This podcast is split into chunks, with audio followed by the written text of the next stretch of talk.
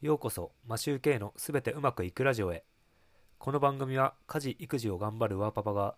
毎日の生活で広げた知見を発信し聞くだけでポジティブに成長できるというテーマでお送りしています。皆さんいかがお過ごしでしょうか？マシューケイです。今日から会社が夏季休暇に入りまして今は田舎でのんびり過ごしております。今回は音声配信を始めた理由を振り返るというお話をしたいと思います。第100回目の配信でポッドキャストを始めた理由ということで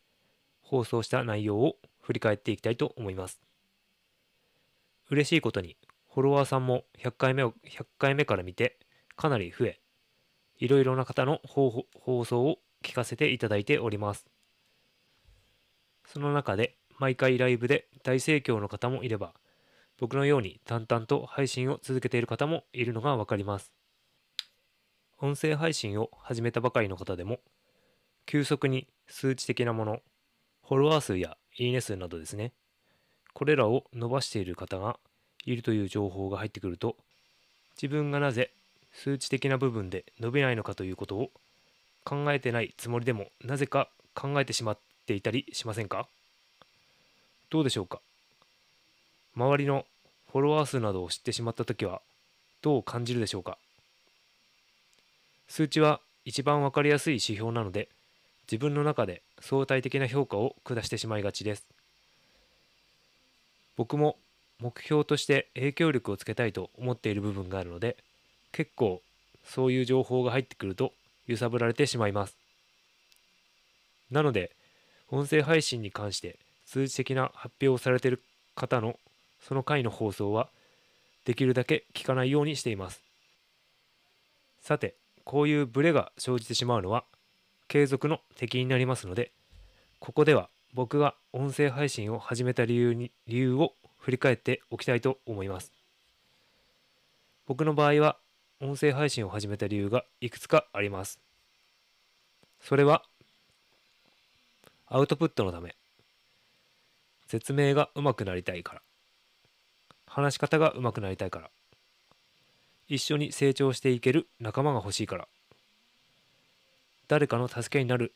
放送をしてみたいから。発信することで今後のビジネスにつなげたいから。 Voicy のパーソナリティになるため。影響力をつけるため。これらです。まずは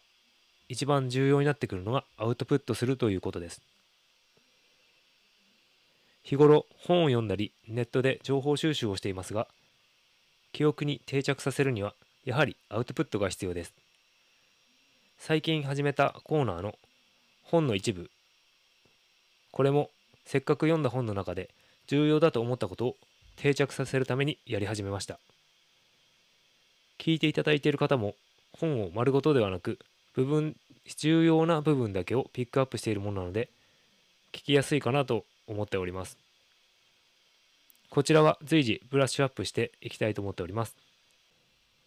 他の理由はそのままなので割愛しますが他の人の情報に揺さぶられる原因でもある影響力ですが僕はカリスマ的なものは持ち合わせていないと思うので地道に実績を積んで影響力という実力をつけていくないいくしかないと思っております。もし気持ちがぶれてしまって継続がやばそうだと思ったら